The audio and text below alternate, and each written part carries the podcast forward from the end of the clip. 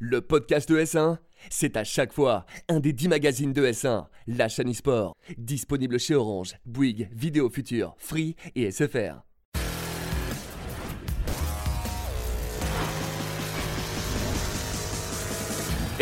Salut à tous et bienvenue sur ES1, c'est la chaîne e-sport et vous regardez le MAG ES1 dans cette euh, riche période d'actualité.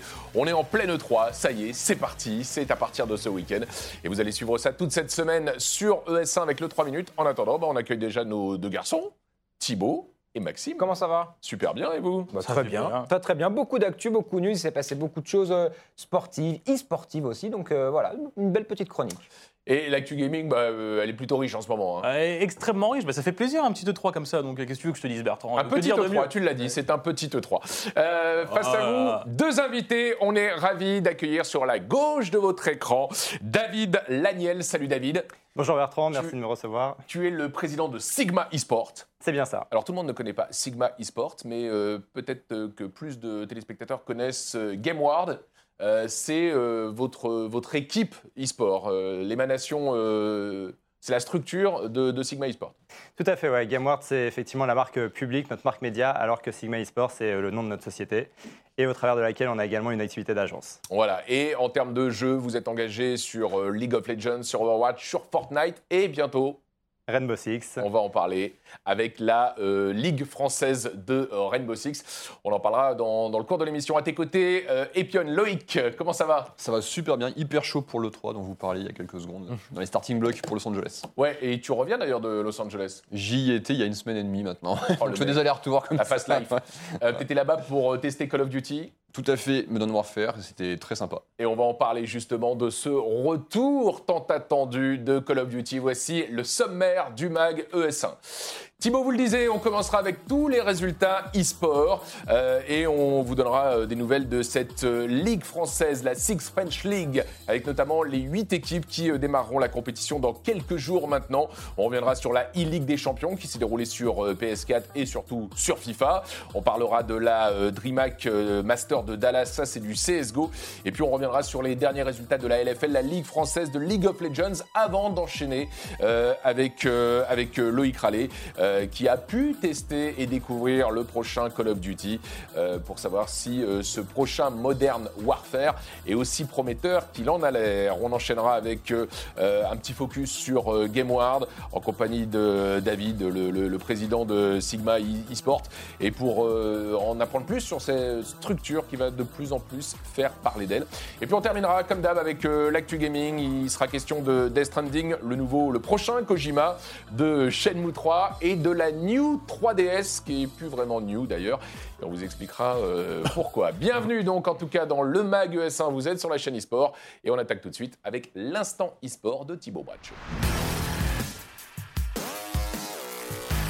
On connaît le nom des euh, huit équipes qui euh, tenteront de devenir les prochains champions de France de euh, Rainbow Six avec un nouveau format compétitif. C'est vrai que jusqu'à aujourd'hui, pour le circuit français, il y avait euh, la Coupe de France à la Paris Games Week, la Six Cup au mois de, de juin, et maintenant, c'est la création d'une ligue. C'est ça, voilà une ligue qui commencera d'ailleurs dès le 19 juin prochain, qui aura une grande finale à la Paris Games Week pour un véritable titre de champion de France. Donc là, on connaît vraiment les huit teams qui représenteront cette ligue. On va avoir une petite vidéo euh, justement à propos des- des équipes. Alors il y a évidemment le Stream, qui est un des fervents, euh, une des ferventes équipes défenseurs de, de l'Europe, parce qu'ils étaient présents lors des finales euh, à Milan. La team Oplon, Penta aussi, qu'on retrouve euh, en Pro League sur Rainbow Six. Alors, Penta, qui n'est pas une structure française, Non. mais qui a des joueurs français. qui correspondent en tout cas aux critères qui est exigé par cette ligue-là, qui est euh, d'avoir suffisamment de joueurs français et C'est, francophones dans la Trois ligue. francophones, deux français. Exactement. Donc Penta qui est une, une très belle nouvelle parce que c'est une équipe qu'on ne présente plus aussi sur euh, Rainbow Six qui est en Pro League depuis des années. C'était l'ancien euh, line-up de G2. Donc pour vous dire à quel point ils étaient aussi forts. Donc c'est très bien de voir une équipe comme ça arriver dans le championnat de France. Suprématie aussi, un grand background hein, sur euh, Rainbow Six dans le championnat français. Évidemment Vitality, une Vitality, les Vitality qui joueront aussi euh, Voilà, on voit en les Pro League. Exactement. La, MCES, euh, voilà. MCES, qui a d'ailleurs réussi une petite levée levée de fonds de 1,8 million, je le dis. euh, voilà, en tant que maître du, du business éco euh, de S1, on, on peut parler de levée de fonds. Bastille Legacy aussi, une euh, marque qui se développe beaucoup. Et bien évidemment, GameWard qu'on retrouve dans cette ligue. Donc des nouvelles équipes qu'on connaît un petit peu moins, comme Oplon, comme Ga- GameWard ou Bastille Legacy, qui vont pouvoir faire leurs preuves et prendre aussi en rayonnement. Une très bonne nouvelle accompagnée d'équipes qui sont extrêmement bien structurées sur la scène. Vitality, Supremacy, Ça stream. un, un- et Penta. un haut niveau euh, Exactement. compétitif. David, euh, vous arrivez sur euh, Rainbow Six à l'occasion de la création de cette ligue ou vous aviez déjà une, une équipe euh, Rainbow? Non, on vient d'arriver justement, c'est un peu la particularité. On a été euh, séduit par le projet effectivement d'Ubisoft de lancer cette ligue, euh, à laquelle on a candidaté, à laquelle on a été retenu. Et effectivement, on va faire nos débuts euh, donc le 19 juin avec une équipe qui n'est pas encore dévoilée. Ah, et que vous êtes allé chercher où alors? Alors qu'on est allé chercher, bah, je ne vais pas t'en dire trop forcément, mais euh, tout ce que je peux te dire, c'est qu'on va pas jouer le bas du tableau en tout cas. D'accord, Voilà. ça c'est bien. c'est une bien, très bien. très bonne nouvelle. Ouais, ce qui est intéressant, c'est que vous faites partie de l'incubateur euh, Level 256, hein, qui incube des startups euh, engagées dans l'e-sport, comme MCES, qui est également dans, dans la ligue.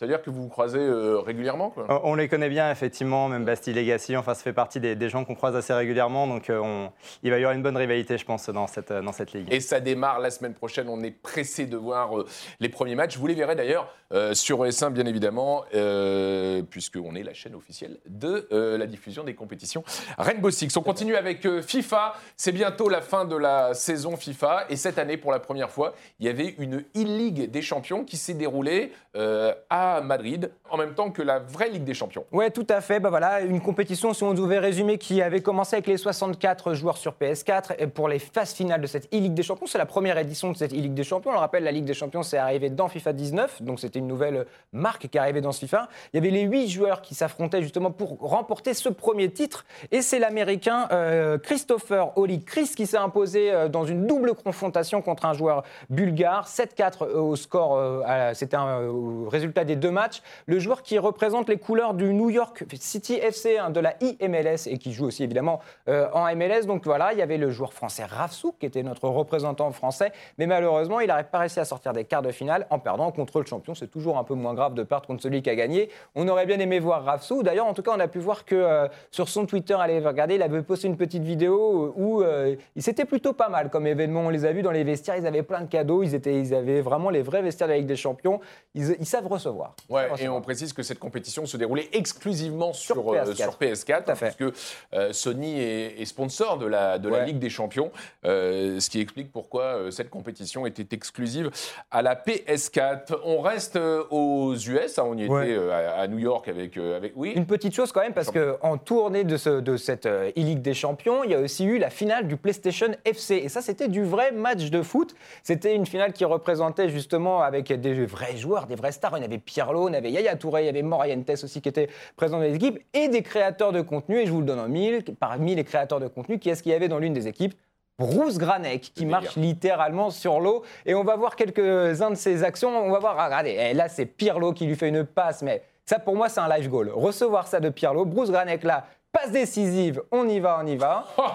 C'est incroyable ce qu'il ce qu'il est en train de vivre en ce moment, euh, Bruce. Et il y est aussi allé de son petit but. Figurez-vous, on va juste voir là. Non mais c'est magnifique. Et là, action dissimilaire, et là, le geste, le geste de l'attaquant du FC Nantes. Mais il directement. gère, hein, Et il là, gère, c'est Bruce. parti. Non, ouais, c'est super cool, c'est incroyable de voir ça. Bon, son On- équipe a perdu au final, mais c'est pas très grave. Ouais, on peut revoir ces images parce que moi je, je m'en lasse pas de voir Bruce Ah, sur c'est- un vrai terrain. Vous pouvez nous, nous les remettre Ah, s'il vous plaît. c'est C'est trop vrai que stylé. tu le disais, euh, il vit son rêve en ce moment. Mais c'est Bruce. fou pour. Euh, il est euh, sur, euh, sur Bein, Ouais. c'est déjà un premier rêve. Il a commenté récemment avec Braque un vrai match de Ligue 1 euh, du PSG. PSG, euh, PSG Nice. Et le voilà qui joue aux côtés de, des stars qui lui Ah, ont fait rêver. Pour moi, je le dis. et hein, qui joue bien en plus. Pour moi, je le dis, euh, à ce rythme-là, c'est lui qui remet le ballon d'or l'année prochaine. quoi. Vraiment, euh, là, je vois pas d'autre step pour Bruce. En tout cas, c'est super cool de, de voir ce, ce genre d'image-là et c'est très sympa. Ouais, on est super content euh, pour lui. Je le disais, on reste aux US, on part à Dallas maintenant, où se déroulait euh, un, une DreamHack Master sur CSGO. Ouais, tout à fait. Bah, voilà, une DreamHack Master qui est euh, donc un gros tournoi sur CSGO. Et on a eu la chance de pouvoir avoir deux équipes françaises en quart de finale. C'était G2 et Vitality, les deux équipes françaises engagées dans la compétition. Ça faisait très longtemps que ce n'était pas arrivé d'avoir nos deux équipes françaises aussi loin dans le carré final dans une compétition importante comme une DreamHack Master. Malheureusement, les deux équipes s'arrêtent en quart de finale. Vitality, c'est un peu une contre-performance parce qu'ils sont surprendre contre les Brésiliens de Furia qui ont présenté un jeu très agressif. Alors, Furia ne démérite pas, ils ont vraiment impressionné, on va dire, le monde de CSGO avec euh, ce jeu-là, mais Vitality, c'est maintenant euh, top 4 mondial, donc ça doit gagner.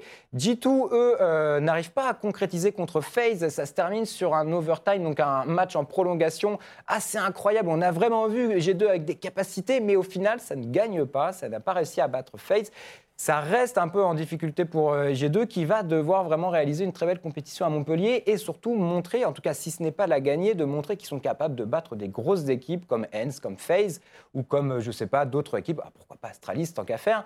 Euh, le vainqueur de cette DreamHack Master, c'est Liquid qui s'impose en finale contre Hens. Une belle victoire pour Liquid qui avait besoin aussi d'emmagasiner des victoires et Liquid qui repasse numéro 1 mondial devant Astralis. C'est assez incroyable le calcul des points, comment ça fait. Astralis ne joue pas toutes les compétitions, mais aujourd'hui, au classement c'est Liquid qui est le numéro 1 sur CS. Et c'était streamé et casté en français, on le voit euh, sur ces images par des amis de 1 PV euh, qui ont fait un super boulot, euh, comme, comme d'habitude. Tu dis que Vitality s'est fait surprendre à Dallas, Vitality qui s'est également fait surprendre en France. Tout à fait. en LFL, avec un résultat surprenant pour cette troisième semaine de compétition du, du segment de. Ah, c'est vrai, c'était le premier match du coup de la semaine 3 de la LFL et il y avait la première grosse affiche, en tout cas, c'était Vitality contre Gamers Origin. Et Gamers Origin s'est imposé dans cette confrontation. C'est vrai qu'on voyait Vitality plus en forme et surtout, on voyait Gamers Origin en méforme.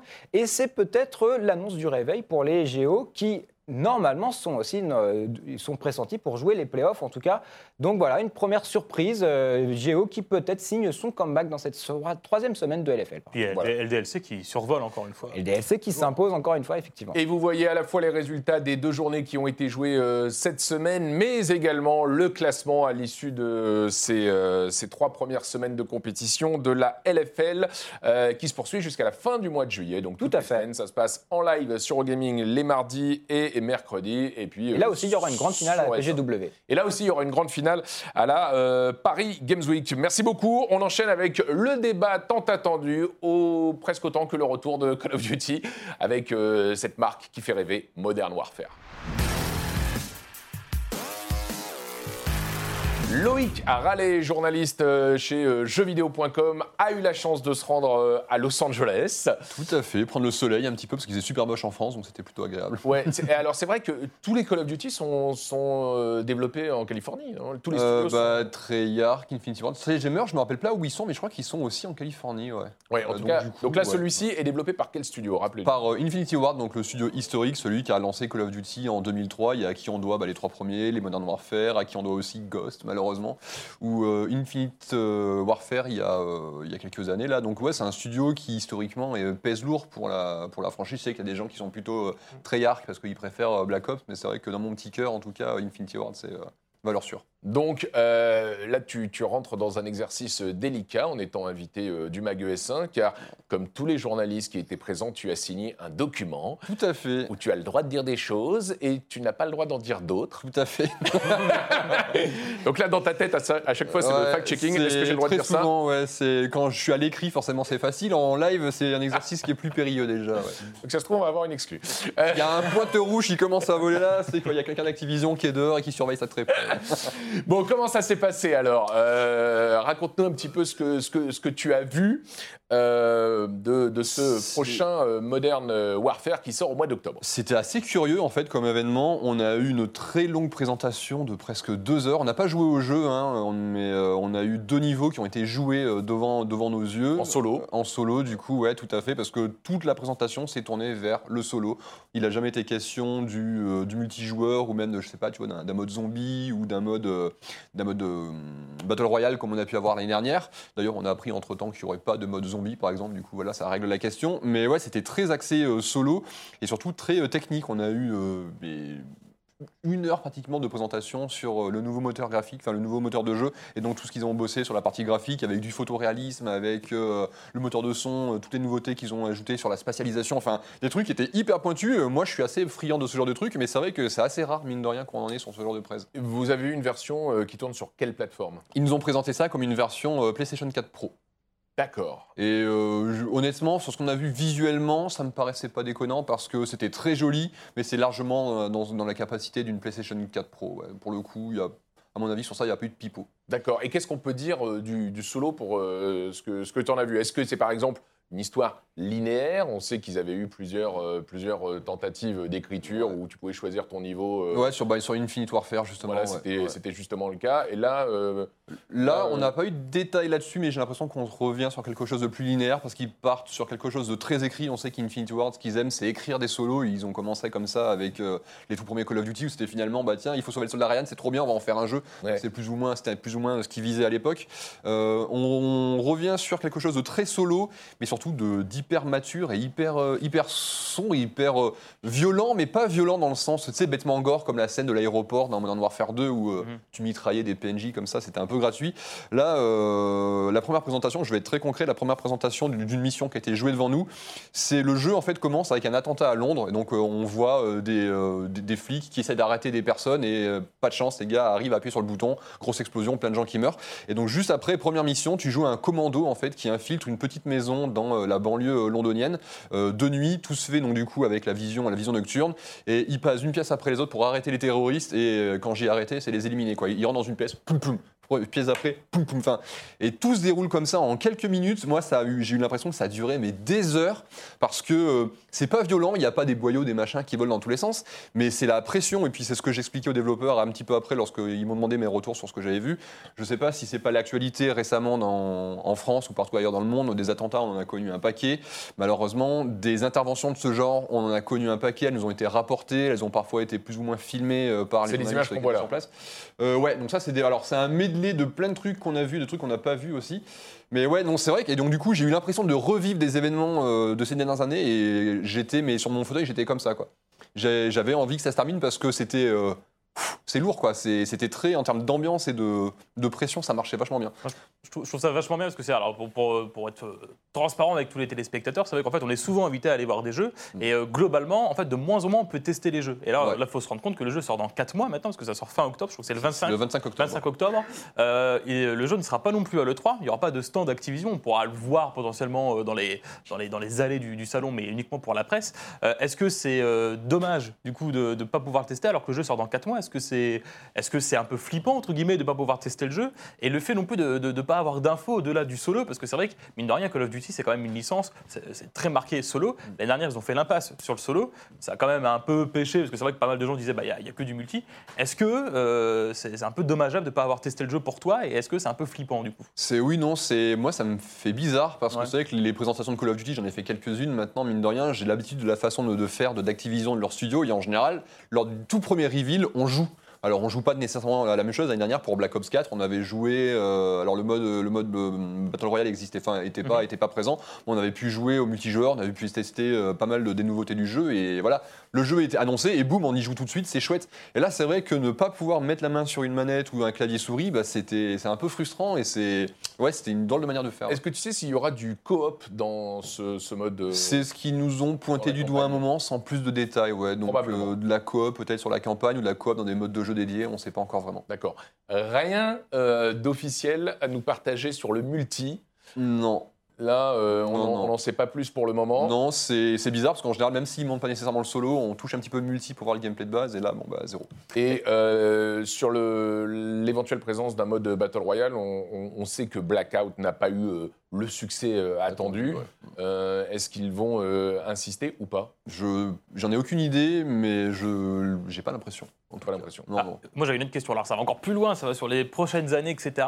Euh, Il y a des rumeurs qui disent qu'en fait il y aura des studios qui auraient été pas killés, mais qu'on leur a enlevé un peu Call of Duty sur les prochaines années. Est-ce que tu as vu cette rumeur? Est-ce que tu peux en parler un petit peu? Est-ce que tu en sais un peu plus? Alors, c'est marrant parce qu'effectivement, lorsque moi j'étais au studio, la, la Ouais. rumeur comme quoi Sledgehammer s'était fait retirer le prochain projet et que c'était repassé entre les mains de Treyarch qui était sorti deux jours avant. Ouais. Et dès qu'on est arrivé, avant même que la presse commence, le patron du studio euh, arrive et nous dit en, en deux phrases que grosso modo, euh, ils ont entendu les rumeurs, donc ils ont présenté ça comme des rumeurs, ils ont entendu les rumeurs et qu'aujourd'hui on était là pour parler d'Infinite Warfare, de, de Modern Warfare et que voilà, on ne parlerait pas d'autre chose. Et donc du coup, effectivement, il n'y a pas eu de mot de plus après sur les projets. Concernant euh, le, le multi, on a quand même appris, et ça c'est une information qui est sortie, que ça serait cross-platform, c'est-à-dire qu'on pourra jouer contre des personnes à peu près de toutes les plateformes. Et surtout, il y a aussi un argument important, c'est que l'année prochaine, Call of Duty va lancer ses franchises en e-sport, et ça va avoir un impact, j'imagine, énormément sur le multi. Donc, on- on- pourquoi euh, ça peut relancer l'idée de pourquoi pas de mode Battle Royale Peut-être qu'ils vont vouloir se consacrer aussi uniquement au mode compétitif pour vraiment mettre en valeur euh, ces nouvelles franchises qui vont arriver normalement l'année prochaine. Ouais, du côté de GameWard, en tant que structure e-sport, c'est vrai que Call of Duty en France euh, a été l'un des fleurons de, de la scène e-sportive française à la grande époque de Vitality, de Millennium et autres.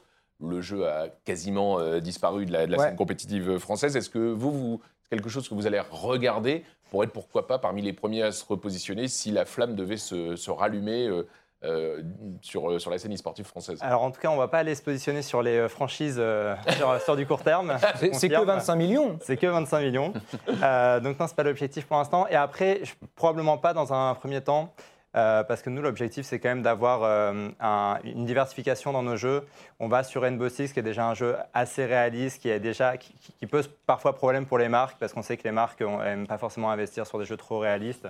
Tu parlais en plus du côté particulièrement angoissant et particulièrement euh, réaliste de, de Call of Duty. Euh, donc voilà, ce sera probablement pas un focus dans un premier temps. Ouais, c'est vrai qu'il y, a- il y a une vraie réticence de cer- certaines marques à Mm. sponsoriser les équipes engagées sur des jeux classés PEGI 18.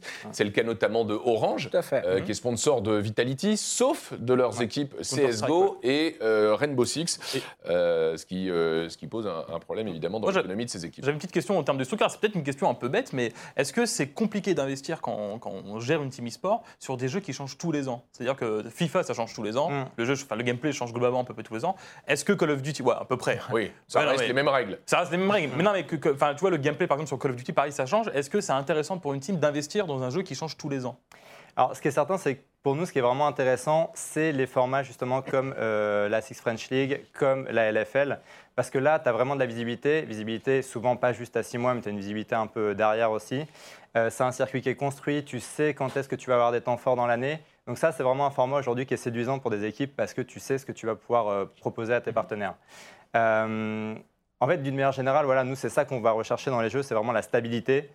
Euh, Aujourd'hui, bah, voilà, il y a énormément de hype autour de Fortnite, par exemple, mais c'est très flou sur ce qui arrive derrière. On a de la World Cup, ok, qu'est-ce qu'il y a derrière? C'est voilà, c'est c'est pas très clair. Donc c'est pour ça qu'aujourd'hui, nous, on mixe un petit peu euh, ces, différents, euh, ces différents jeux pour être présents sur des jeux avec une vraie ligue, sur des jeux un petit peu plus euh, hypants aujourd'hui, mais où on- avec un avenir plus incertain.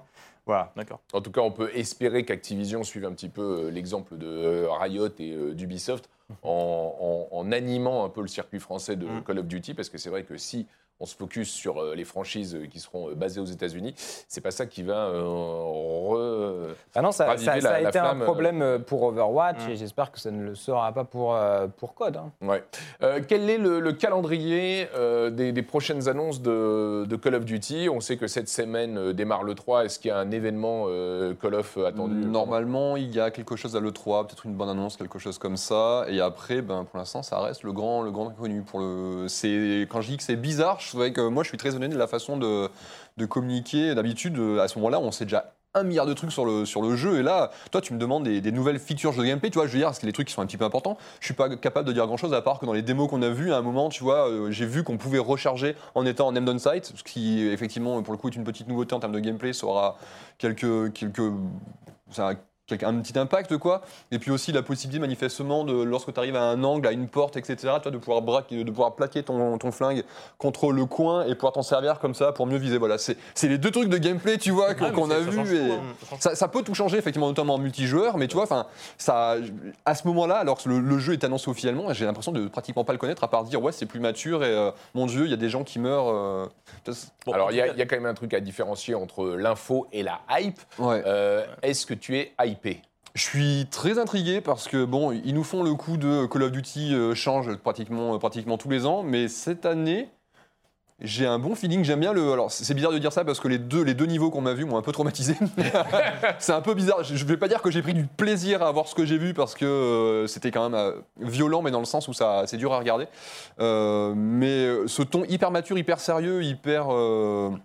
Euh, Adulte. adulte en fait, ça m'intéresse parce qu'on n'était plus dans le côté très euh, va-t-en-guerre et America fuck yeah que tu pouvais avoir dans les, les- les précédents, euh, les précédents Call of Duty. Et donc du coup, moi, ce virage-là, ça m'intéresse et je suis curieux de voir si effectivement, c'était pas juste les quelques niveaux qu'on nous a montrés et si le jeu saura garder cette, euh, Et- cette maturité sur toutes les, sur je sais pas, les 7 Et, et- heures et que le fait que durera. ça s'appelle Call of Duty Modern Warfare, est-ce que tu le considères comme un reboot ou c'est un remake? Qu'est-ce que c'est du coup? Comment ils le considèrent j'en- J'en ai discuté avec eux. Pour eux, c'est pas un reboot, c'est euh, un nouvel œil sur la licence Modern Warfare. Tu retrouves le capitaine Price, par exemple. Tu vois, il est là, il est pas plus vieux, il est pas plus jeune.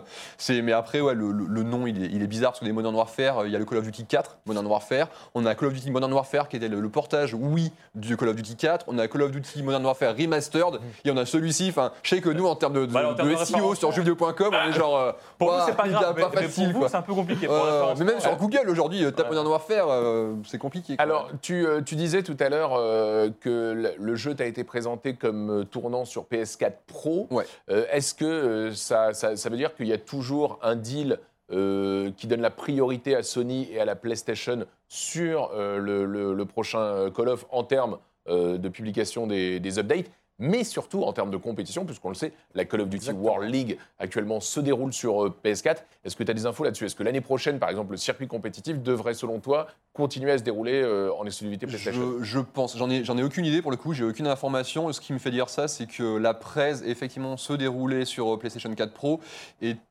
de mon expérience depuis, euh, depuis deux ans maintenant, tous les studios en fait, lorsqu'ils veulent présenter leur jeu pour la première fois, ils essaient de le présenter dans le- les meilleures conditions possibles. En général, soit c'est sur PC, soit c'est sur One X parce que la console est plus puissante que la PS4 Pro. Et euh, là, le fait que ça, ils aient opté pour la PS4 Pro, ça me laisse penser que voilà, ils sont plutôt En tout euh, encore en deal avec PlayStation. Vu que c'est ouais. cross-platform, il faudra quand même avoir une uniformité des jeux et des, des- des sensations de jeu, que ce soit sur PC. Si, faut tout le monde, si tout le monde doit se retrouver sur PS4, il va falloir que ce soit les mêmes jeux. On se rappelle, le précédent Call of Duty avait, je crois, eu un autre studio de développement pour la version PC. Ouais. Là, je pense que ça ne sera pas possible. Il faudra vraiment qu'on puisse avoir le même confort de jeu de manière à ce que quelqu'un qui joue sur PC avec une manette PS4 eh ben, puisse faire les compétitions sur PS4 et qu'il puisse garder son niveau. En tout cas, le Pour moins le coup, Infinity Ward vient du monde, du monde du PC. Euh, Ouais. il- donc, euh, c'est un truc qu'il devrait gérer en interne, je pense. ouais. Le moins qu'on puisse dire, c'est que euh, ce Call of Duty fait parler et n'a pas fini de faire parler de lui. Beaucoup d'espoir, en tout cas, euh, de la, Comme de la chaque part année. de. Ouais, comme chaque année. Call of Duty, c'est un peu comme le PSG. Chaque année, il y a beaucoup d'espoir. Cette année, c'est pour, euh, cette année, c'est pour Ça fait rencard, c'est ça. Voilà. Et, et ça tombe en quart. On verra euh, si euh, Call of Duty arrive à raccrocher la Ligue des Champions euh, cette année. Réponse en tout cas euh, pour sûr à partir du 25 octobre et certainement avant au fur et à mesure des reveals. On passe au quiz de Maxime dans ce Mag ES1. Le quiz de Maxime, 4, 5 questions? Cinq questions cette semaine. Waouh. Je suis surpassé. Voilà, un point à prendre. euh, voilà, David, Loïc, Thibaut, euh, on joue tous. Et on essaie de voir si on a bien suivi l'actu, vous aussi, vous jouez chez vous. Ah, Alors j'essaie de prendre des actus qui, ont, euh, qui sont sortis ces derniers jours, mais aussi il y a quelques semaines pour voir si vous suivez un petit peu le jeu vidéo. Alors je pense que là ce sera facile pour d'autres et plus compliqué pour d'autres. Voilà. D'accord. Alors une console a été dévoilée récemment, mais quel est son nom et quelle est son originalité? Ah, Hello. euh, attends, c'est la, la console qui se remonte. Alors voilà, donc l'originalité c'est qu'elle a une manivelle, effectivement. Alors Le le, nom nom de cette console. J'ai oublié déjà. ouais. Hello. euh, Attends. Ah, j'ai trouvé ça super le concept Ouais, avec euh, un abonnement. Alors je vous donne un indice, c'est euh, c'est fait par ouais, avec un abonnement, c'est fait par l'entreprise Panic qui avait édité le jeu Firewatch. Parce que, donc ça, je vous donne le nom de la console, je Ouais. vous donne le point parce que tu avais trouvé la manivelle, c'est la Playdate. La Playdate. La Playdate, Elle a fait la, la une euh, Regardez-moi euh, ça. de, de Edge, le, le magazine. euh, moi, je la trouve trop Et en mignonne. fait, alors la On dirait manivelle, une console Nintendo. La, la manivelle, ouais, c'est c'est ça. La manivelle ne sert pas du coup à recharger la console. hein, du coup, non, non, c'est c'est vraiment du gameplay. Regardez, le, le personnage avance, recule selon ce que vous faites avec euh, la manivelle. Bon, voilà, c'est c'est une petite innovation, c'est sympa. Euh, donc l'écran est monochrome sans rétroéclairage. Ça, je trouve ça génial. Donc c'est voilà, c'est génial. Je savais que ça allait te plaire. Un écran de Ah, mais moi, je 2,7 pouces. Je suis à fond. Et en fait, le, le- le concept en plus de ça, c'est qu'en gros, euh, les jeux, vous ne les achetez pas. En fait, vous achetez des Season Pass. Ou en gros, quand vous achetez bah, avec la console, eh ben, en gros, vous avez euh, 12 titres. Et il y a un titre qui sera sorti par semaine. Et en fait, vous avez une petite lettre qui va s'allumer pour dire attention, hop, il y a un nouveau titre. Et en fait, ce sera vraiment des surprises. Ce sera des expériences un peu plus longues, expérimentales, un peu plus courtes. Et voilà, c'est très intéressant. Et en plus de ça, ils ont travaillé vraiment avec des, créateurs euh, très connus, notamment Keita Takahashi. Est-ce que vous savez ce qu'a fait euh, Takahashi? Vous savez ce qu'il a fait comme jeu? Non. Il a fait Kataga- Katamari Damacy. Ah oui, Ah, quand même. oui. Quand même, oui, il se débrouille quand même. Donc il a fait un jeu qui s'appelle Crankins Crankins Time Travel Adventure. Donc ça reste euh, d'être, euh, ça, ça peut être pas mal. Ça sortira en 2020.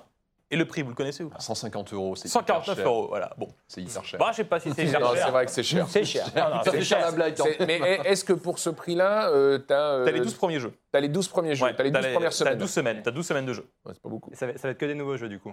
Bah, c'est des, Des jeux des jeux, oui. Ouais, que les jeux exclusifs. pour la machine. Moi, ça me rappelle un peu la Ouya. J'étais hyper hypé, je l'avais précommandé et j'en voulais plus avant de la recevoir déjà. Mais pour l'époque, c'était dingue là où il y a de te dire. euh, que- Non, c'était pas dingue. Pour mettre les piles, il fallait démonter la coque de Non. la manette et t'en mettais une de chaque côté. Non, mais, non, quand, quand, quand le C'était Kickstarter est arrivé, c'était- c'était c'était sympa. quoi. Ouais, mais c'est pareil. Non, mais là, c'est quand même un peu plus original que la Ouya, qui était Ouais. quand même une box Android hein, euh, Ouais, à la c'est fin. Euh, là, Donc c'est euh, sympa. Ouais, moi je trouve ça, euh, je trouve ça Donc c'est sympa. 2020, 2020, 149 euros. Voilà. Voilà. Deuxième question, donc le point pour Bertrand. Quel jeu va débarquer dans une voiture autonome? Ah, Cuphead. Cuphead, Sur, une- sur et une ouais. Tesla. Sans déconner. Ouais. Je connais. ouais. Regardez, je vous ai mis le trailer de Cuphead. Eh ben, Cup, donc c'est euh, bah, c'est le boss hein, de, de Tesla qui, qui- qui a dit ça. Euh, bah, en fait, euh, avant on demandait quand un jeu sort sur Switch, bah, maintenant on faudra quand ça sort sur Tesla.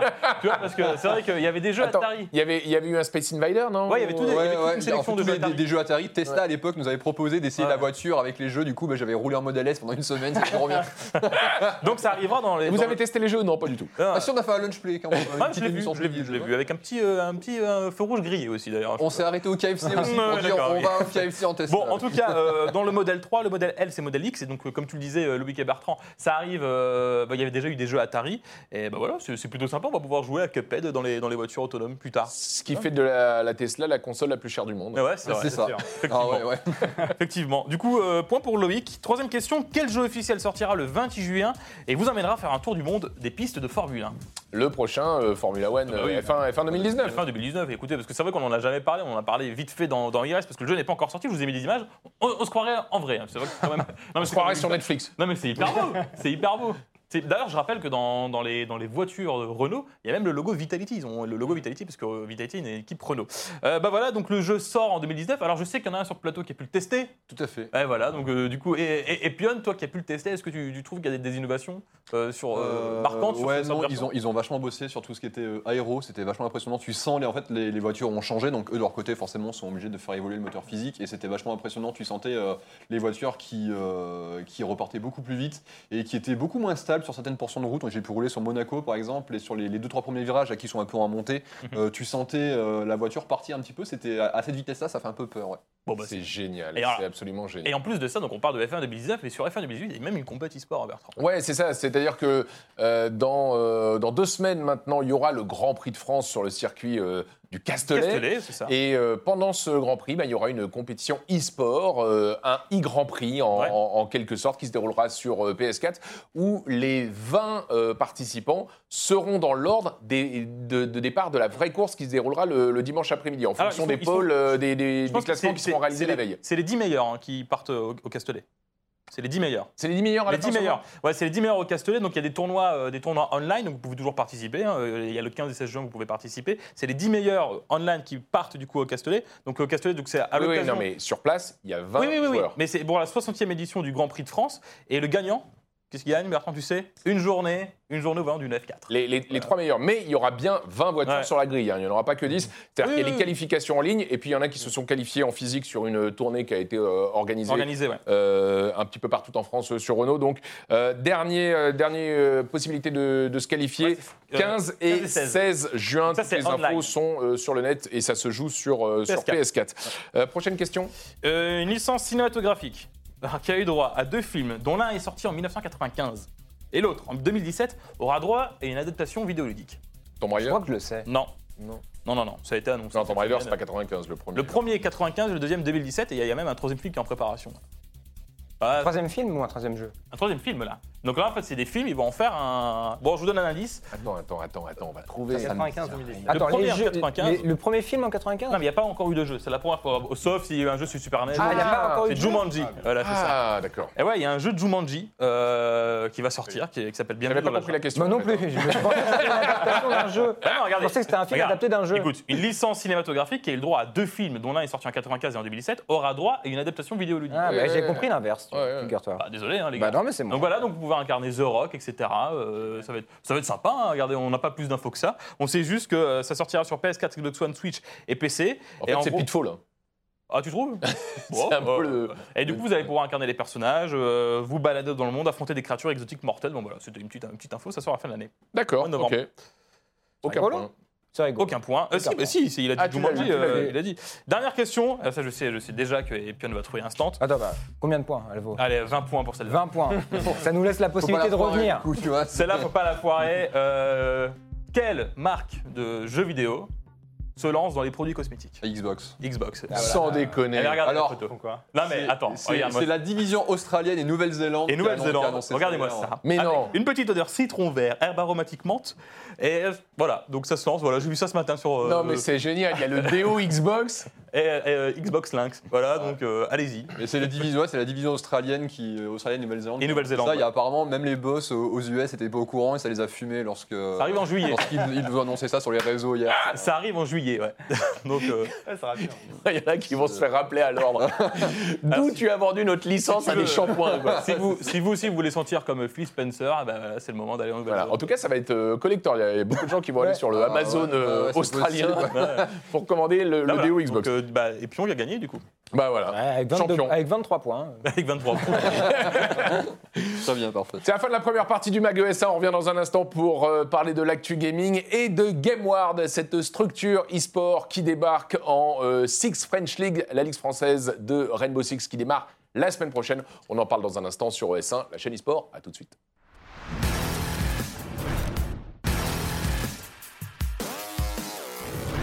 On est toujours de retour sur ES1, la chaîne e-sport pour la deuxième partie de ce MAG ES1 qui se déroule en pleine semaine de l'E3.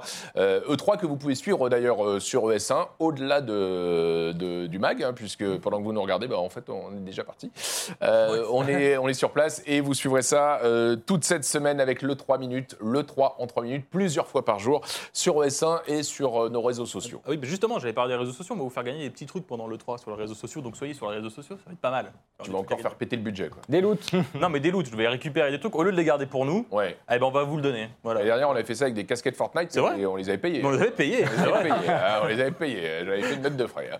Euh, on est toujours avec euh, Thibaut Maxime et nos invités. Loïc Rallet, journaliste de jeuxvideo.com, qui a testé euh, le prochain, enfin qui a découvert le prochain euh, Call of Duty. Il nous en a parlé dans la première partie.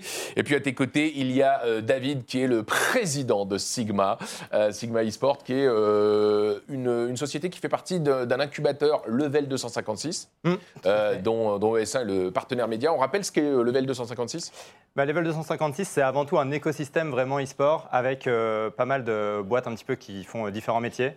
Et c'est ça l'avantage justement, c'est qu'il y a une bonne complémentarité d'expertise au sein de l'e-sport pour, euh, pour pouvoir proposer des projets assez intéressants euh, pour des partenaires. Voilà, il y a tout type de boîtes, il y a des sociétés de production qui organisent des événements e-sport, il y a des sociétés qui font du hardware, comme des chaufferettes pour les mains. Voilà, Big. Euh, voilà, il y a des structures e-sport comme Ouais. MCES, euh, ex mon club Mhm. e-sport, et comme GameWard, qui est votre marque e-sport. Euh, quand c'est monté la société et dans, dans quel but? Comment vous comptez vous différencier des autres Ouais. structures e-sport? Il y en a beaucoup en France. Il commence à y en avoir beaucoup en France. Après, nous, si on s'est lancé, à la base, euh, alors déjà au début, GameWard, c'était euh, vraiment une marque média, mais qui, est plus- qui était plus orientée euh, média 360 autour de Feu Heroes of the Storm. Bon, ça existe toujours, malheureusement, le côté compétitif est un petit peu mort. Euh, et en fait, on s'est transformé en club e-sport, effectivement, depuis début 2018. Euh, et si on s'est lancé, c'était pas justement pour être un énième club, parce qu'il y en a beaucoup, tu, l'as dit. Euh, c'était vraiment parce qu'on pensait pouvoir apporter quelque chose à la scène. Déjà en termes d'encadrement et de professionnalisation un petit peu du secteur, parce qu'il a beau y avoir pas mal de clubs aujourd'hui, il y a surtout énormément de joueurs et c'est des joueurs qui ont besoin d'encadrement. Ça, ça fait vraiment partie de nos credos. Euh, parce que certains éditeurs sont très sensibilisés à ce sujet-là, comme Riot Games, d'autres beaucoup moins, comme Epic Games. Et je pense que c'est un peu le rôle aussi des structures après de, bah, d'encadrer tous ces jeunes qui rêvent euh, que d'une chose de devenir pro. Et c'est pas, c'est pas toujours possible, ça reste quand même un petit peu élitiste comme, euh, milieu.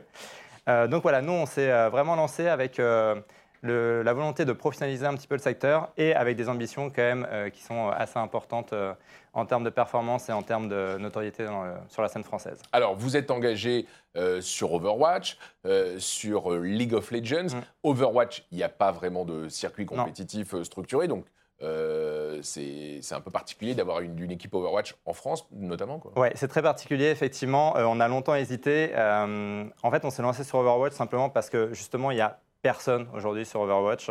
Euh, donc c'était l'occasion pour nous d'accompagner une des meilleures équipes françaises et de l'aider à monter. Euh, c'est vrai que depuis l'arrivée de l'Overwatch League, ben, on a toutes ces franchises qui sont là, mais à côté, euh, même dans les contenders européens, il n'y a pas grand monde, il n'y a pas beaucoup de structures. Donc voilà, nous, notre volonté, c'était vraiment de réussir à installer un peu une, notre équipe sur le sommet français et au niveau européen dans un second temps. Même question avec League of Legends, puisque Ouais. League of Legends, jusqu'à l'année dernière, il y avait un circuit euh, pro-am, on va dire, euh, ouvert à tous, qui était euh, le LoL Open Mhm. Tour. Maintenant, il y a le circuit professionnel qui est la, la LFL. Est-ce que vous aviez déposé un dossier en LFL Tout à fait, on avait déposé un dossier. On a eu des très bons retours de Riot, mais le problème, c'est que nous, on venait tout juste d'arriver sur la scène League of Legends. Pour rappel, ça, c'était en fin d'année 2018. Euh, nous, on a créé notre club en février 2018. On est arrivé sur League of Legends en septembre 2018. Donc, en fait, on était très récent par rapport à la plupart des acteurs qui étaient là. En revanche, en fin d'année, on sait qu'il y aura deux nouvelles équipes qui vont intégrer la LFL euh, pour euh, l'année 2020, euh, qui seront choisies sur dossier en fin d'année. Donc, vous allez reproposer un dossier. Je confirme. On va bien sûr reproposer un dossier en fin d'année. Euh, nous, c'est vraiment notre volonté d'intégrer cette LFL. Je le disais tout à l'heure avec la Six French League. Euh, nous, notre volonté, c'est de pouvoir participer à des circuits comme ça qui sont très établis.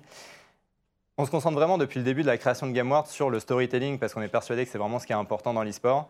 Et malheureusement, bah, quand tu n'as pas de circuit vraiment établi, c'est très difficile à construire. Donc là, au moins, avec la Six French, avec la Six French League, c'est ce qu'on va pouvoir faire et on souhaite pouvoir le faire effectivement à partir de, de début 2020 euh, sur la LFL. Alors, on en reparle justement de cette Six French League.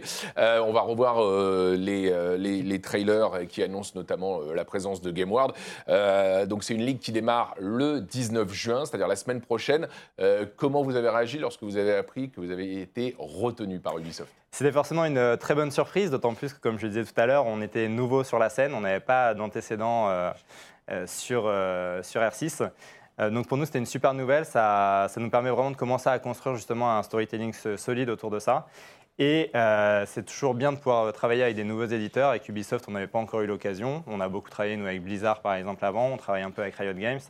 Euh, donc c'est aussi notre volonté de pouvoir travailler avec les éditeurs, parce que je pense que bah, l'écosystème doit vraiment travailler tous ensemble pour pouvoir euh, développer l'écosystème e-sport, simplement. Alors, tu l'as dit dans la première partie de l'émission, vous n'êtes pas là pour jouer la deuxième partie du, du tableau. L'ambition, c'est d'être sur scène euh, à la Paris Games Week Mm. à, la, à la fin de l'année, puisque on le sait, les grandes finales se dérouleront à, la, à la fin de l'année. Euh, comment, euh, alors, à, à l'heure où, où on enregistre cette émission, votre équipe n'est pas révélée, elle le sera dans le courant de, de la semaine. Euh, C'était une évidence, en tout cas, le, choix de, votre équipe, ou alors il y a eu euh, pas mal de... On, a, discuté pas mal. Euh, après, j'avoue que je pense qu'on ne pouvait pas rêver mieux, très honnêtement, au vu, de notre arrivée nouvelle sur la scène, au vu des équipes qui sont déjà présentes. je suis extrêmement content des, joueurs qu'on a pu recruter, des, joueurs qui sont matures et qui on va vraiment pouvoir construire un, projet solide. Donc, j'avoue que je suis extrêmement satisfait de pouvoir commencer à travailler avec eux. Alors, euh, explique-nous un petit peu euh, qu'est-ce que vous faites au sein de Sigma euh, eSport, puisqu'il y a GameWard, mais il n'y a pas que GameWard. Tout à fait. Sigma eSport, en fait, c'est vraiment un rôle d'agence qu'on va avoir. En fait, ça découle un petit peu de notre activité de GameWorld. C'est-à-dire que forcément, quand on a un club e-sport, une des priorités, c'est d'aller chercher des sponsors. Sauf que le problème, c'est qu'aujourd'hui, aller chercher des sponsors alors que personne ne connaît rien à l'e-sport, en, en dehors des marques un petit peu endémiques, euh, c'est très compliqué et ça demande vraiment un travail d'évangélisation. Et la deuxième remarque qu'on s'est faite, c'est surtout que bah, en fait, un club e-sport, ça ne répond pas forcément à tous les besoins non plus que peuvent avoir les marques. Et donc sur ce constat-là, nous on s'est dit bon ben tout simplement on va profiter de notre expérience à la fois e-sport, à la fois de notre expérience un petit peu business puisque avec Arnaud Moulet, mon associé, euh, ça fait pas 25 ans qu'on travaille dans l'e-sport, nous ça fait euh, c'est assez récent et on était dans d'autres horizons avant. Donc on a une assez bonne compréhension des problématiques des marques et des autres acteurs. Donc sur cette base, on s'est dit bah voilà, on va créer une agence qui nous permet vraiment d'accompagner des marques, d'accompagner euh, des clubs sportifs, d'accompagner des institutions publiques. Pour ne pas vendre que du sponsoring sur votre maillot. Tout à fait. Vous pouvez accompagner des marques sans les embarquer dans, dans l'aventure GameWard. C'est ça. Nous, notre priorité, c'est quoi? C'est tout simplement bah, de permettre euh, à tous ces tiers de communiquer avec l'audience e-sport et que ce soit via du sponsoring ou via d'autres euh, moyens, Voilà, ça dépend vraiment des enjeux business en fait des, des acteurs avec qui on discute. Alors, on sait que l'écosystème des teams e-sport est, est compliqué, puisque euh, le niveau étant de plus en plus élevé, euh, les, les prix ont tendance à flamber concernant les salaires des joueurs, euh, notamment, et de tout l'encadrement, les déplacements, etc. Le modèle économique, c'est de, de trouver des, des- des- des sponsors. Euh, et également, j'imagine, de lever des fonds. Euh, on sait que Gamers Origin, euh, MCES Ouais. a fait une levée, Gamers Origin aussi, Vitality une, une très, une très importante levée. Vous êtes sur ce même modèle qui va, qui va vous permettre peut-être de vous engager sur d'autres jeux à terme? On est complètement sur le même modèle. Nous, en fait, depuis février 2018 qu'on a créé le club, on a surtout énormément d'activités en backstage que personne ne voit. Parce que notre but depuis le début, c'est vraiment de réussir à créer notre écosystème qui nous permet justement bah, d'avoir un projet solide et de pouvoir accélérer au moment de la levée de fonds. Euh, et d'ailleurs, ça va se concrétiser dans les jours à venir avec une. euh, on va être euh, contractualisé avec une agence de marketing sportif qui va euh, justement commercialiser nos droits. Euh, parce, que, bah, parce que tout simplement, ils croient dans notre projet et qu'ils croient dans, dans tout ce qu'on a réussi à construire depuis, ce- depuis le début. Et donc, c'est vraiment dans cette voie-là qu'on est en train de- qu'on est en train d'aller. D'accord. Et si les, les levées et les moyens sont, sont au rendez-vous, vous avez envie de vous engager sur? Quel prochain jeu? Alors, quel prochain jeu On ne sait pas forcément encore. Euh, pour l'instant, on va surtout se consolider sur tous ceux sur lesquels on est présent, parce que euh, si on est en LFL l'année prochaine, ça coûte déjà un certain budget. R6, on a envie vraiment de pouvoir y mettre des moyens également.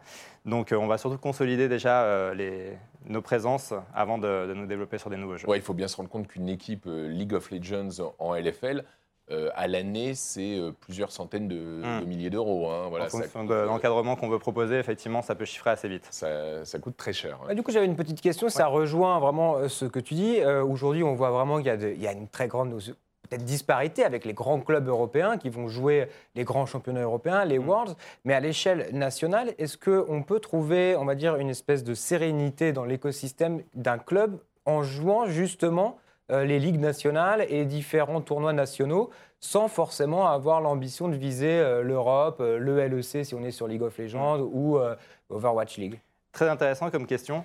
Je pense qu'aujourd'hui, honnêtement, c'est compliqué. Clairement, Euh, aujourd'hui, le but, c'est vraiment d'être à un niveau européen. C'est notre objectif aussi, d'ailleurs, à terme.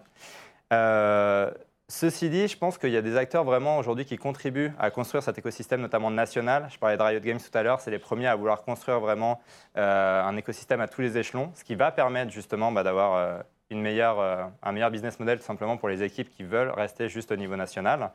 Et, et je faisais le parallèle avec Epic Games qui effectivement aujourd'hui est plutôt dans la logique totalement inverse de ne pas vouloir s'appuyer sur les clubs et de juste faire rêver les jeunes. Euh, mais donc à partir du moment où il y a des acteurs comme ça qui contribuent au développement national de l'écosystème, je pense que d'ici quelques années, effectivement, on va pouvoir trouver un certain équilibre.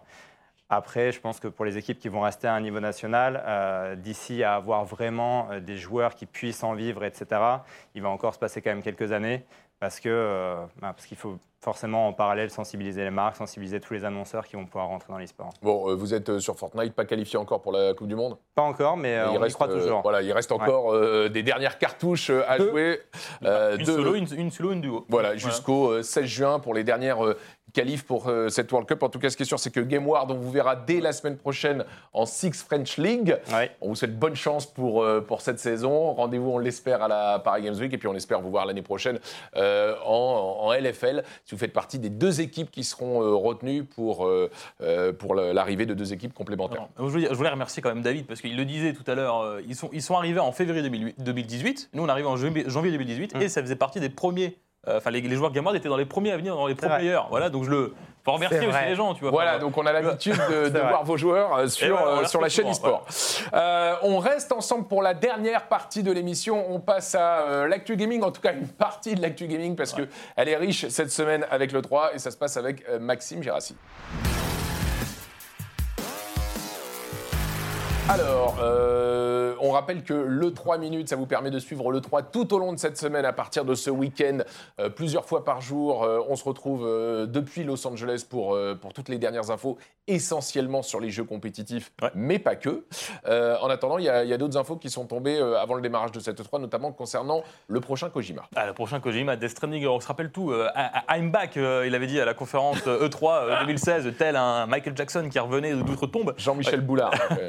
Euh, Jean-Michel Boulard. Bah, regardez, Jordan, bon, un nouveau Ouais, ouais. trailer, un- un, nouveau. Jackson. Ah bah oui, mais un nouveau. non mais parce qu'il arrivait avec les. Bon bref, Euh, le nouveau trailer de, de Death Stranding qui est sorti. euh, bon, on voit avec pas mal d'acteurs. On voit Norman Reedus qu'on a pu voir dans Walking Dead. On voit Lindsay Wagner, qui c'est quand même assez étonnant parce que c'est quand même une personne qui avait critiqué ouvertement le jeu vidéo euh, depuis des années. Bon, je vous ai mis un petit trailer. Je, vais pas, je vous invite à la regarder sur internet. Ça dure 8 minutes. C'est assez doux. Il y a les assez doux. Eh, euh, il y a aussi Mads Mikkelsen qu'on avait pu voir dans Casino Royale. Enfin bref, il y a énormément d'acteurs. Alors moi j'ai une grosse interrogation et là je vais la demander, je vais la poser euh, à, à Loïc cette question ou même à, à toi Bertrand. Le jeu a été dévoilé à l'E3 2016.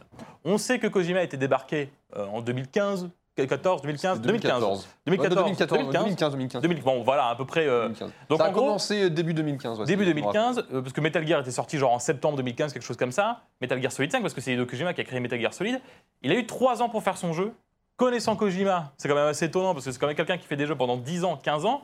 Est-ce que ça craint cette histoire Parce que c'est vrai que le jeu sort là, on l'a pas dit, je l'ai pas encore dit, ça sort le 8 novembre, c'est une exclusivité PS4.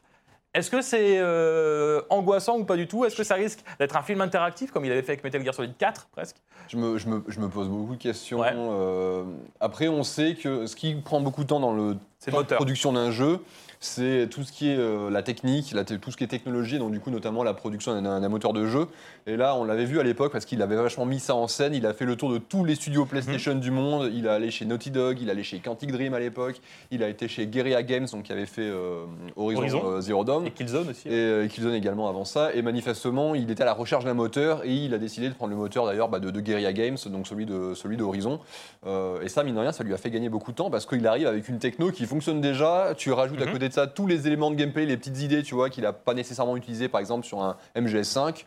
Il a une base déjà, mine de rien, qui est assez solide. Mais c'est vrai que même trois ans pour Hideo Oui, Kojima, même avec la techno, ça- honnêtement, si le jeu est. Alors je pense que le jeu sera bon parce que Kojima, il y a toujours la petite patte qui Mhm. fait que ça fonctionne.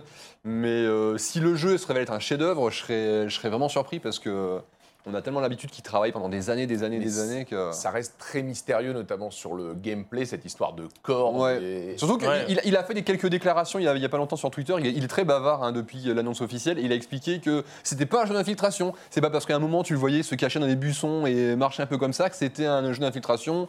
Qu'il y avait de la coopération, machin. Et il commence à y avoir des rumeurs comme quoi dans le, dans le trailer, c'est un moment on voit des espèces d'ombres, etc. Qu'en fait ces ombres, ça serait des euh, euh, des traces en fait laissées par d'autres joueurs à travers le monde.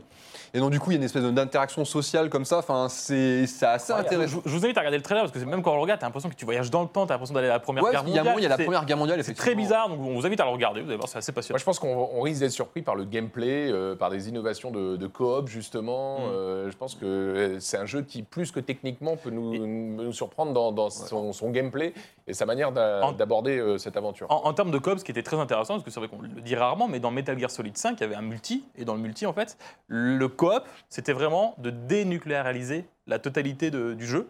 Et en gros, c'était pas vraiment dit, en fait. Mais en gros, le, le but du jeu, c'était qu'on n'ait plus de bombes nucléaires dans, dans Metal Gear, en fait. Et c'était assez passionnant, en fait, en termes de Mm. coop. Donc je pense qu'il va plutôt partir dans, dans cette idée d'essayer de, de faire du coop sans vraiment jouer à plusieurs. Quoi. Des, des idées qu'il a eues à l'époque de MG5 et que, Ouais. vu les- le conflit à l'époque, il n'a pas nécessairement eu le temps de- d'exploiter. On verra. Un autre jeu qui avait été annoncé à l'E3 et on se souvient euh, de l'émotion que cela avait euh, provoqué lors de la conférence Sony, c'est Shenmue 3 Ouais. qui est euh, encore repoussé. On a vu des pleurs durant cette conférence. Final Fantasy VII Remake qui est annoncé, qui est toujours pas sorti. Shenmue 3 qui est annoncé, qui est toujours pas sorti. C'était la même Bon, conf tout ça. C'était la même conf Ouais. à la suite. Bon voilà, le jeu s'est repoussé au 19 novembre. Alors j'ai envie de te dire, deux mois de retard sur 18 ans d'attente, euh, on, est plutôt, on est plutôt bien. Bon, le jeu a été repoussé plusieurs fois. C'était initialement prévu pour décembre 2017, donc dévoilé à l'E3 2015, si j'ai pas de bêtises. Donc, chez euh, PlayStation. ouais, chez PlayStation, sorti décembre 2017. C'était repoussé au 27 août 2019. Et maintenant, c'est re, re- re- repoussé au 19 novembre 2019. Alors, comme disait Miyamoto, un jeu qui est bon, on s'en souvient. Un jeu qui est moins bon, qui est sorti à une date euh, qui était prévue, euh, tout le monde s'en souvient aussi. Voilà. Ça veut pas dire, ça veut pas dire grand chose, Une mais. grande euh, citation de Miyamoto euh, re- relue par Maxime. Oui, oui. oui, ouais. On se souvient de tout. en fait. Non, mais en gros, il Je crois que la citation, c'est Non, mais la citation, c'est genre. un jeu qui sort trop vite, il est mauvais pour toujours. Voilà. Un jeu qui est repoussé, il peut peut-être s'améliorer. Grosso Voilà, modo. Merci. voilà. Merci. Ah non, mais voilà, je, je me suis en- en- embourbé dans mes, dans mes trucs. Bon, en, tout cas, en tout cas, tout ça pour, te- pour vous dire qu'il sort le 19 novembre, mais il n'a pas peur, notre petit euh, Yu Suzuki, parce que ça sort 10 jours après Death Stranding qu'on vient de voir. Oui, Bah, il se met en porte-à-faux Ah, il se met en avec un porte-à-faux. jeu hyper attendu. Euh, Août, honnêtement, c'était parfait. Août, c'est une période qui est à peu près tranquille. Le D'ailleurs- là. euh, Euh, qui sortira du coup au mois de novembre. Euh, Il y aura Call of Duty, alors c'est pas la même marche, c'est pas les mêmes joueurs, mais Call of Duty qui sera sorti quelques, jou- quelques jours avant. Je suppose que FIFA, il sera sorti quelques jours avant. Et là, euh, il y a quelques jours, il y a Watch Dogs Légion qui a été dévoilé, qui peut, potentiellement devrait sortir à la même période aussi. Donc en fait, ça va être une fin Ouais. d'année encore une fois complètement dingue. La période de Et- fin d'année, c'est toujours Et hyper Shenmue chargé. 3, c'est dommage. Alors, ils te repoussaient, peut-être qu'ils en ont besoin, mais euh, peut-être que ça passera un peu à côté. quoi. On se souvient que lorsque la Switch était sortie, Nintendo avait annoncé que ça ne remettait pas en cause l'existence de la 3DS. Ouais. Euh, dans les faits, euh, dans les faits, euh, beaucoup de gens considèrent euh, la Switch comme une console portable et du coup, ce qui devait arriver arriva. Ben, c'est normal, Bertrand. Ah, Est-ce que tu te souviens quand est sortie la 3DS L'année de sortie. Je viens de te faire un lancement là. Il faut. il- Mais je sais. Donc, ce qui arrive, c'est La, bah, la fin de la 3DS. et voilà. Ça y est, on arrête la production? On arrête la production. Mais est-ce que tu sais quand, a- quand a commencé la, la- la 3DS C'est La normal. 3DS précisément, ça devait être en 2011. 2011. Oh là là. Bah, finalement, c'est lui qui a gagné le quiz, désolé. Alors, Surtout que moi, j'étais sur 2012, tu vois, donc. ah non, c'est ça, c'est 2011. Mais non, c'est Ouais. ça, parce que je dis ça, Bertrand, c'est normal, une console qui a 8 ans, presque 9 Oui, ans. mais bon, elle a, elle a évolué et je pense que Nintendo avait quand même de l'espoir. Ouais, bah, Euh, ils ont... Peut-être d'arriver à, à la maintenir, mais l'incroyable succès de, de la Switch a eu raison euh, prématurément de, de la, de la 3DS Ouais. et de, ce- de ses différentes évolutions. Donc la 3DS classique était déjà terminée, la 3DS classique XL était déjà terminée. Donc là, c'est la New 3DS qui la production se termine. Alors Nintendo espère quand même vendre 1 million de 3DS d'ici avril 2020, même si Nintendo avait déjà annoncé qu'il y avait plus de production en cours sur, euh, sur 3DS. Mais la 2DS et la 2DS espèrent XL existent encore. million. Comment? Ils espèrent encore vendre 1 million. D'accord. Mais du, de l'écosystème 3DS. Donc en fait, il y a encore des 2DS. Tu sais, t'as la 2DS et la 2DS XL, ils espèrent encore en vendre. Donc je te le disais, Bertrand, c'est sorti en 2011. À votre avis, au 31 mars 2019, combien de 3DS ont été vendus? De 3DS, euh, sans compter la, la DS, hein, juste la Non, 3DS. c'est 3DS. ouais. Depuis Enfin, c'est 2011. Soit Ouais. 65 millions, je crois. Un peu plus, quoi. Ah ouais C'est 75. 75 C'est millions. énorme. C'est énorme. énorme. c'est Et, énorme. et à titre de comparaison, c'est ce que tu disais Bertrand par rapport à la Switch, la Switch au 31 mars 2019, du coup à la même date, je le rappelle, la Switch est sortie en 2000, mars 2017, c'est ça, le 3 mars 2017 exactement. À combien euh, de ventes euh, au 31 mars 2019 selon vous? Du coup en deux ans, On est à 35 millions. là, je 35 crois. millions. Ouais. Donc c'est la moitié de 3DS. C'est énorme. C'est énorme. C'est- là, c'est à ce moment-là qu'on se rend compte du succès de la, de la Switch, à quel point on se rappelle du succès aussi de la 3DS. Du coup, je me pose la question est-ce que vous, vous avez des, des- des souvenirs un peu de, de- parce que c'est voilà, c'est un fait- Des c'est la fin d'une console, des Des tops, tonnes, des tonnes. des, des- des- des tops ou des flops même, ou même des tonnes, comme veux. des tonnes de, de- Moi, moi, je trouve que c'est euh, une console qui n'a pas beaucoup exploité la, la 3D finalement. Euh, moi, j'ai j'ai très peu joué en 3D, mais il y a un jeu qui le faisait très bien. Je ne sais pas si vous aviez joué à ce jeu, qui est un petit jeu indépendant qui s'appelle Mutant Muds, Ah, je l'ai pas fait, mais. qui est un jeu Mm. que moi j'ai adoré. Je l'ai adoré, et, et- et comme c'est un jeu qui se joue sur euh, plusieurs euh, niveaux, eh ben, on ressent bien la 3D. Donc, euh, le- si j'ai un souvenir en 3D, ça sera sur Mutant Muds, mais sinon, évidemment, é- énormément de souvenirs sur cette euh, excellente console. Bon, il y a un flop, forcément un flop. Non, j'ai pas de souvenir de flop. Pas de flop, ok. Sur la 3D de manière générale, en fait, hein, parce que Oui, c'est voilà. vrai que ça, il y a eu des petites polémiques au début, comme quoi oui, ça abîme les yeux des enfants, etc. Du coup, il y a plein d'éditeurs qui ont dit wow, wow, wow, wow, on veut pas être mêlé à ça, et donc du coup, qui ont Qu'on fait que de la complètement, 2D. euh, qui ont fait que de la 2D, ouais, parce que bah, ils préfèrent se détacher des polémiques que tenter d'innover un petit peu. Mais c'est dommage parce que sur un, moi, je me rappelle les, les premières démos de Ocarina of Time 3D, ça marchait trop bien, quoi. Ah ouais. Mm. Mais euh, ouais. Non, c'est vrai, ce serait le sale flop. hein. Pour une console qui s'appelle 3DS, euh, c'était- Ça marchait bien en plus à l'é- à l'époque avec nos télé 3D, on essayait de mettre des lunettes et tout, ça marchait pas très bien. Eux arrivaient avec une, console à, à- à 200 balles et ça fonctionnait super bien. Mm. quoi. Ouais, c'est vrai. Euh, David, est-ce que toi, t'as... ou Alors, tu t'es arrêté plus euh, tôt peut-être? Elle, elle est, elle est beaucoup trop récente pour moi, la, la 3DS. Ouais. Moi, je me suis arrêté à la Game Boy et, et Tetris, euh, qui étaient- probablement d'ailleurs mes premiers pas dans l'e-sport, mais euh, Bah, je tu, n'ai pas, pas connu après. bah, dans 5 ans, quand tu commenceras à jouer sur 3DS, tu verras. voilà. tu verras, il y a du- Est-ce- tu, toi, des couleurs en plus maintenant. Ah oui, tu verras, tu j'ai pas connu non plus. il y a de la couleur. Thibaut, toi du coup? Bah, moi, tel un grand businessman, j'ai préféré la PS Vita. Donc, euh, tu Ah oui. j'avais le nez. J'ai senti tout de suite. T'as t'as misé sur le bon cheval. J'ai misé sur le bon cheval. Donc, non, j'ai même pas eu la 3DS. euh, non, mais je crois qu'il y a eu un, un Pokémon qui était bien. Non, il a fait sensation. Ce jeu. Ah oui, Pokémon, oui, il oui. est incroyable. Des Non, tonnes, des tonnes de bons jeux sur cette console qui va donc euh, petit à petit disparaître euh, des rayons. Oui, mais il reste des 2DS. lorsque les stocks euh, seront, euh, seront épuisés. Mais en attendant, on aura certainement une nouvelle Switch mini euh, qui, qui arrivera et qui remplacera officiellement la, la première console, enfin l'actuelle console portable de, de Nintendo. C'est la fin de ce mag ES1. Euh, on se retrouve la semaine prochaine. Ce sera Thibaut qui sera aux commandes du prochain mag ES1 puisque Maxime et moi-même serons euh, à Los Angeles pour couvrir euh, pour ES1 le 3. Mhm. Et le 3 minutes. Le euh, trois minutes. les- le- Vous me le- faites des exclusivités, les amis. hein. Ah, bien sûr. Moi, je veux bien des exclus, on te ramène ta casquette pour- Fortnite. Et euh, ma Ah. casquette Fortnite. Et il y a des exclus dans le Mag on va te faire une exclue pour le Mag on va avoir. Epion en interview si tu Bah, veux. c'est très gentil. Voilà. Epion, t'es d'accord Ok, Ouais, c'est bon alors. Voilà, euh, Epion qui aurait pu rester à Los Angeles parce qu'il était la semaine dernière pour Call of Duty. Ouais, finalement, Tu pourquoi t'es je pas posé la question? Il y a des fois, on essaie de s'arranger, mais là, il y avait une semaine et demie, c'est compliqué à justifier quand même. bon, les gars, je reste au soleil, hein, euh, tant pis pour les articles, on verra ça plus tard. compliqué à justifier Bon, en tout cas, tu y retournes pour euh, le 3 et euh, bah, on essaiera de se croiser également sur place euh, à Los Angeles. Quant à toi, David, euh, le président de GameWard et de Sigma eSport, bah, bonne chance. Merci pour l'invitation et à très bientôt. Bonne chance pour cette saison de Six French League, la ligue française de euh, Rainbow Six, euh, qui démarre la semaine prochaine et que vous suivrez euh, là aussi sur ES1, la chaîne eSport. À bientôt pour un nouveau numéro du MAG ES1. On laisse entre de bonnes mains celle de Thibaut dès la semaine prochaine. Ciao.